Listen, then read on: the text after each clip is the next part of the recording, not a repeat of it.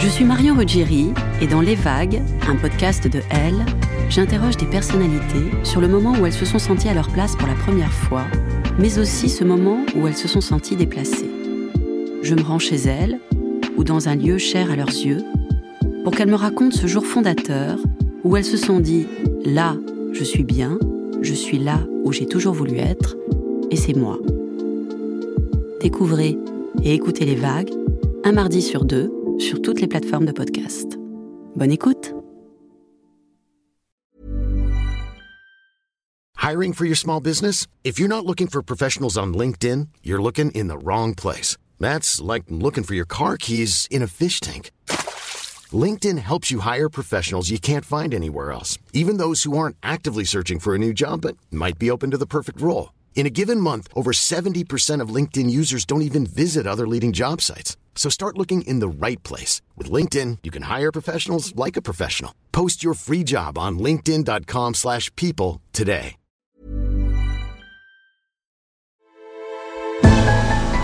Elle, elle, elle.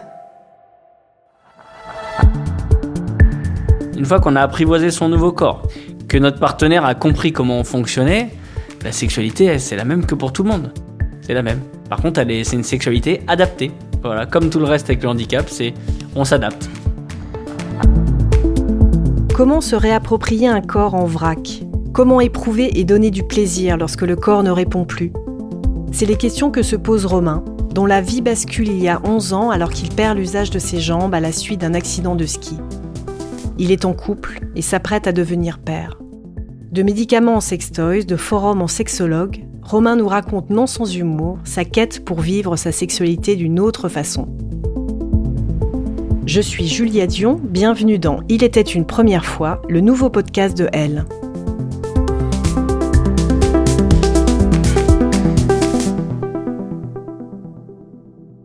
Il y a 11 ans, dans ma vie, est survenu un accident. Voilà, j'étais euh, j'étais sapeur-pompier à l'époque. J'étais habité en Haute-Savoie et euh, à la sortie d'une garde, en fait, où je travaillais, on a décidé d'aller se faire une petite sortie ski avec des amis. Et sur les pistes, j'ai eu un accident, une collision avec quelqu'un. Ça m'a envoyé en avant. J'ai ratterri sur la tête. Et lorsque j'ai ratterri, en fait, ça m'a créé une fracture cervicale qui est venue taper en fait sur la moelle épinière. Effectivement, j'ai euh, ma compagne à l'époque. Elle a appris mon accident. Elle était au travail, donc en Suisse. Elle travaillait en Suisse. Forcément, le choc. Hein, euh, à l'époque, en plus, elle est enceinte de deux mois à peu près. On attend une, petite fille. euh, donc évidemment, je pense que dans sa tête, il y a tout qui se chamboule, quoi, parce que au début, j'ai le pronostic vital qui est engagé. Donc on sait même pas si je vais. Enfin, elle savait même pas ce qu'il allait en être. Est-ce que j'allais m'en sortir ou, ou tout ça. Donc bah forcément, c'est compliqué pour elle. Je me réveille peut-être à peu près, euh, avec, même si j'ai des petits flashs, mais je me réveille à peu près 48 heures après l'accident. Voilà, donc je sais que pour l'instant je suis paralysé. Bon, ok, ça fait beaucoup à digérer ça. Mais à l'époque je me dis, euh, bon bah voilà, c'est comme ça, mes jambes ne fonctionnent plus, je n'ai plus d'abdominaux, on va dire qu'au niveau lésion, ce qui me reste, c'est à peu près une ligne imaginaire au niveau des mamelons. Et en fait, au-dessus, je sens et ça fonctionne. En dessous, je sens plus, ça fonctionne plus. J'étais devenu donc tétraplégique, C6, C7. Moi, à mon niveau, en règle générale, on arrive à être en fauteuil manuel. Après tout, maintenant, il va falloir apprendre à vivre comme ça. Et puis, comme m'a dit le chirurgien, peut-être que ça va revenir, peut-être que ça reviendra pas.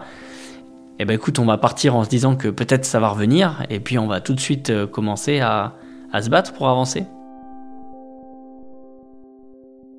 Et c'est une chance pour moi de, savoir que je vais être papa.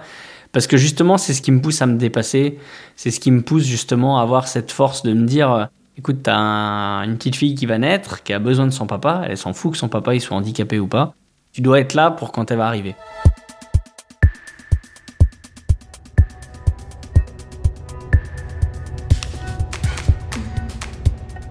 Très rapidement, j'observe qu'il y a des choses qui changent dans mon corps. C'est-à-dire que déjà, à l'hôpital, il faut savoir que dans les trois premières semaines, peut-être le premier mois, je perds 12 kilos déjà.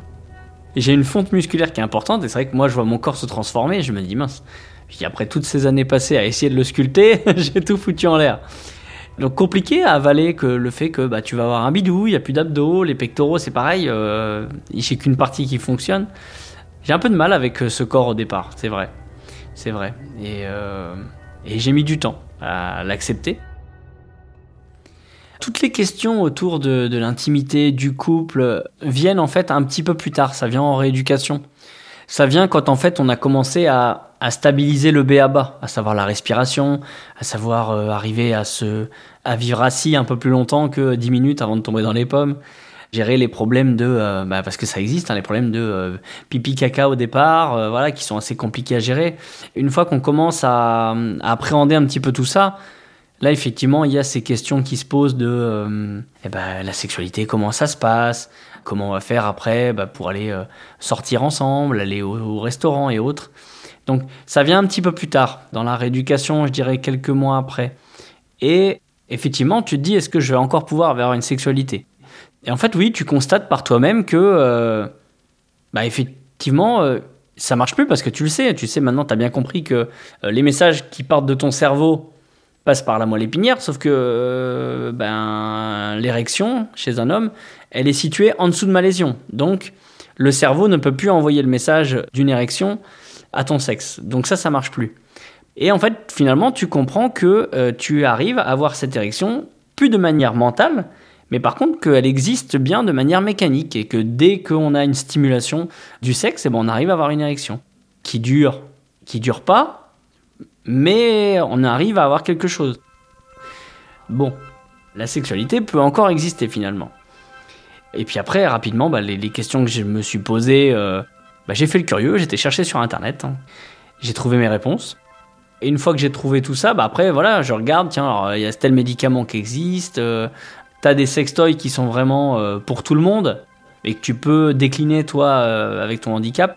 Et après, il existe aussi bah, des sextoys spécial handicap. Et cela, après, une fois que tu les as trouvés, tu regardes comment ça marche, voilà. Et par contre, les sensations, bah, je sens pas comme avant. Je ressens différemment. Et effectivement, à ce moment-là, intervient la sexologue pour euh, découvrir ce qui existe, découvrir comment ça marche, les mécanismes et autres, et que je puisse justement euh, savoir si moi aussi je peux encore avoir une éjaculation, avoir des enfants et tout ça, toutes ces questions qui finalement bah, ressurgissent à ce moment-là. Et puis après, ben, la phase test, voilà, on essaye. Si ça, ça fonctionne. Si ça fonctionne pas, je fais un autre traitement, puis un autre traitement, et puis ça, et puis ça, et puis ça.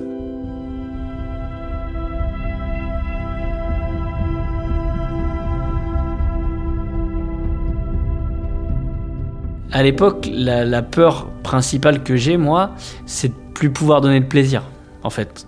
Clairement, je me dis, mince, euh, est-ce que. Est-ce qu'on peut vivre en couple avec quelqu'un sans lui donner du plaisir? Je me dis, est-ce que. Est-ce que c'est. Faisable? On s'essaye, on se dit, euh, voilà, moi, faut savoir qu'au début, j'avais une sonde à demeure en plus. C'est une sonde pour faire pipi. Euh, avant, on a des petits moments câlins, d'intimité, de sexualité, mais sans pénétration. Par contre, voilà, moi j'attends vraiment de plus avoir cette sonde.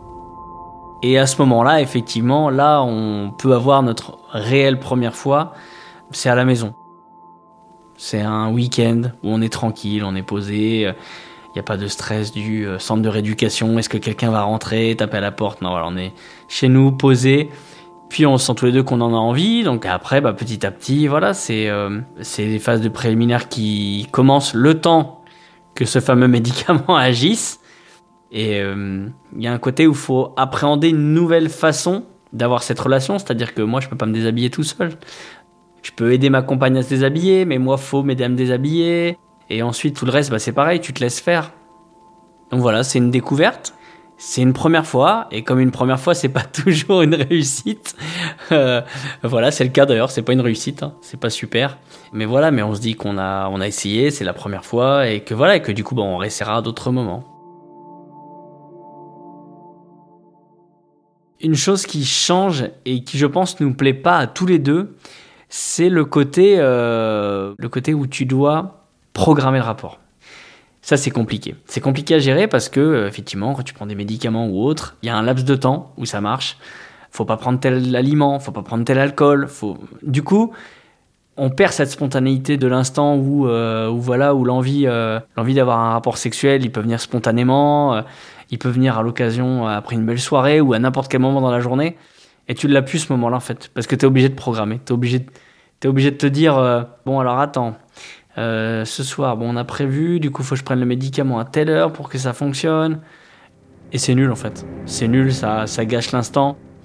Et après, des fois, tu essayes, toi, de, de te dire, allez, je sens bien la soirée, je prends un médicament, et pas de bol. Et finalement, il se passe rien. Bon, bah tant pis, j'ai pris le médicament pour rien. Au-delà du fait que du coup tu te retrouves avec des érections pendant trois jours involontaires, c'est surtout aussi que bah, c'est pas remboursé et que ça coûte très très cher. Donc j'avoue, ça fait aussi, ça fait aussi mal, mal au cœur quand tu prends ton médicament et que tu dis ah ouais bon bah celui-là il est jeté par la fenêtre, tant pis. Bon bah, voilà, la, spontanéité elle n'existe plus. Ça c'est dommage. Hmm. C'est vrai que dans la relation aussi, euh, là où j'avais peut-être tendance avant mon accident à être le dominant, on va dire, on inverse totalement les rôles. Et, euh, et c'est pareil, c'est pas facile euh, pour moi, mais c'est pas facile pour elle non plus, je pense, de se retrouver dans les rôles inversés, dans un rôle que peut-être elle n'a pas l'habitude de, jouer, parce que dans sa sexualité avant moi et même avec moi, on s'est habitué à avoir ces rôles entre guillemets. Et du coup, ça change, ça change totalement. Et encore une fois, euh, on en revient à cet effet de comparaison. De, avant, on aimait bien, c'était bien, ça marchait bien. Et maintenant, euh, bah, ça marche un peu moins bien. Ça marche euh, même beaucoup moins bien.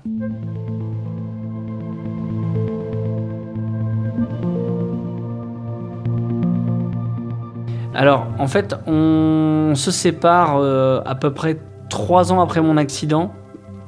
Moi, euh, moi, le handicap m'a changé, m'a changé. On n'est plus du tout sur la même longueur d'onde. Voilà, donc on se sépare en bons termes, mais on se sépare. On voit qu'on est, on est plus fait pour être ensemble. Voilà.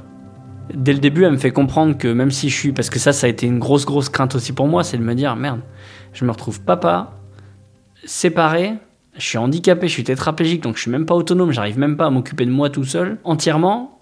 Comment on va faire? Est-ce que je vais avoir le droit de m'occuper de ma fille tout seul?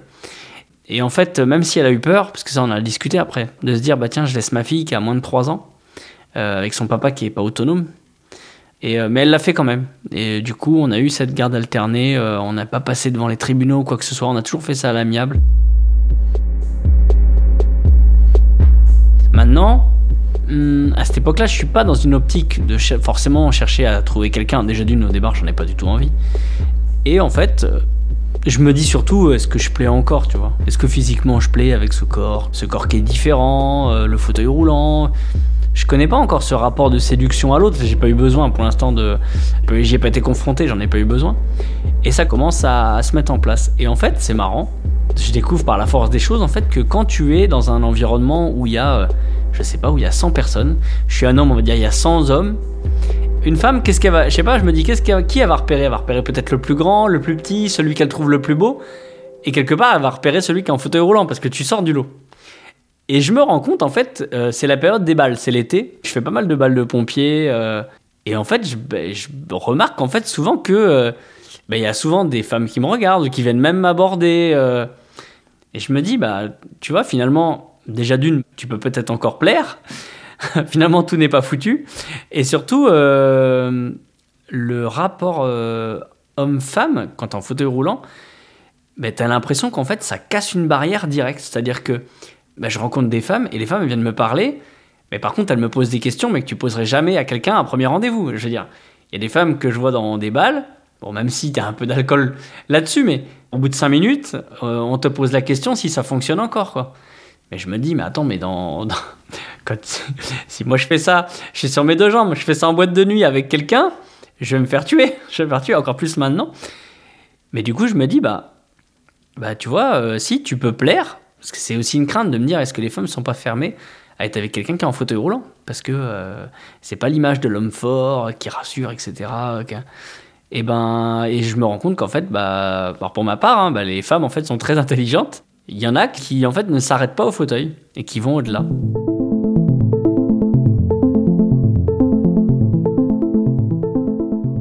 La première femme que je rencontre réellement, avec qui on se voit, on va manger ensemble, avec qui on a un rapport, va me rassurer encore plus parce qu'en fait, elle, elle a été avec quelqu'un pendant deux ans qui était trapégique exactement comme moi. Donc en fait, elle connaît tout.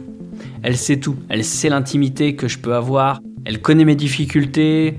Pour le coup, là, cette première fois avec elle, eh ben, elle est super. Moi, je connais ma nouvelle sexualité. Et elle, ce qui est génial, c'est qu'elle. Elle, j'ai pas besoin de lui apprendre, elle connaît déjà en fait. Donc là, je, je découvre cette deuxième première fois, on va dire, qui se passe très très bien. Et moi, non, ça a été salvateur pour moi parce que du coup, on s'est revus plusieurs fois pendant plusieurs semaines, plusieurs mois.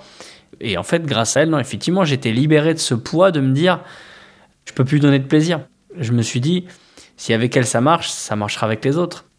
Maintenant, c'est sûr que il y a toujours cette phase dans toutes les relations où il faut expliquer à la personne, lui expliquer, lui dire ce qui marche, ce qui marche plus, comment ça marche.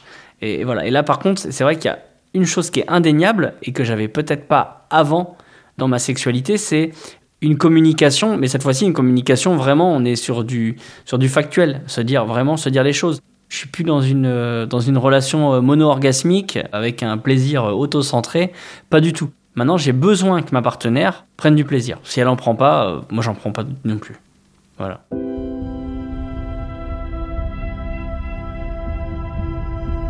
Le handicap fait que tu as un degré d'intimité et tu offres un peu. J'ai l'impression d'offrir un peu une part d'intimité avec une femme avec qui j'ai une relation parce que euh, parce que c'est pas pareil parce que je suis pas autonome comme n'importe quel homme et que il faut que je lui explique comment ça fonctionne, comment mon corps fonctionne, comment mon sexe fonctionne, comment va falloir m'habiller, me, déshabiller, tout ça, toutes ces choses-là. Et, et ça fait que ça crée une, une, une, bulle, en fait, si tu veux, autour de cette relation. On n'est plus sur du plan cul basique, ça n'existe plus pour moi. T'es obligé de te dévoiler. Tu te dévoiles à chaque fois, forcément.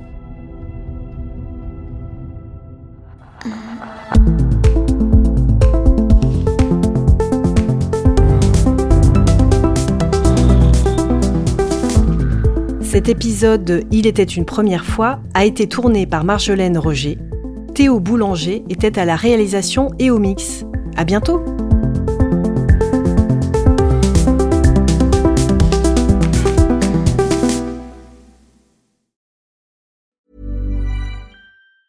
Planning for your next trip? Elevate your travel style with Quince. Quince has all the jet setting essentials you'll want for your next getaway, like European linen premium luggage options, buttery soft Italian leather bags, and so much more. And is all priced at 50 to 80% less than similar brands. Plus, Quince only works with factories that use safe and ethical manufacturing practices.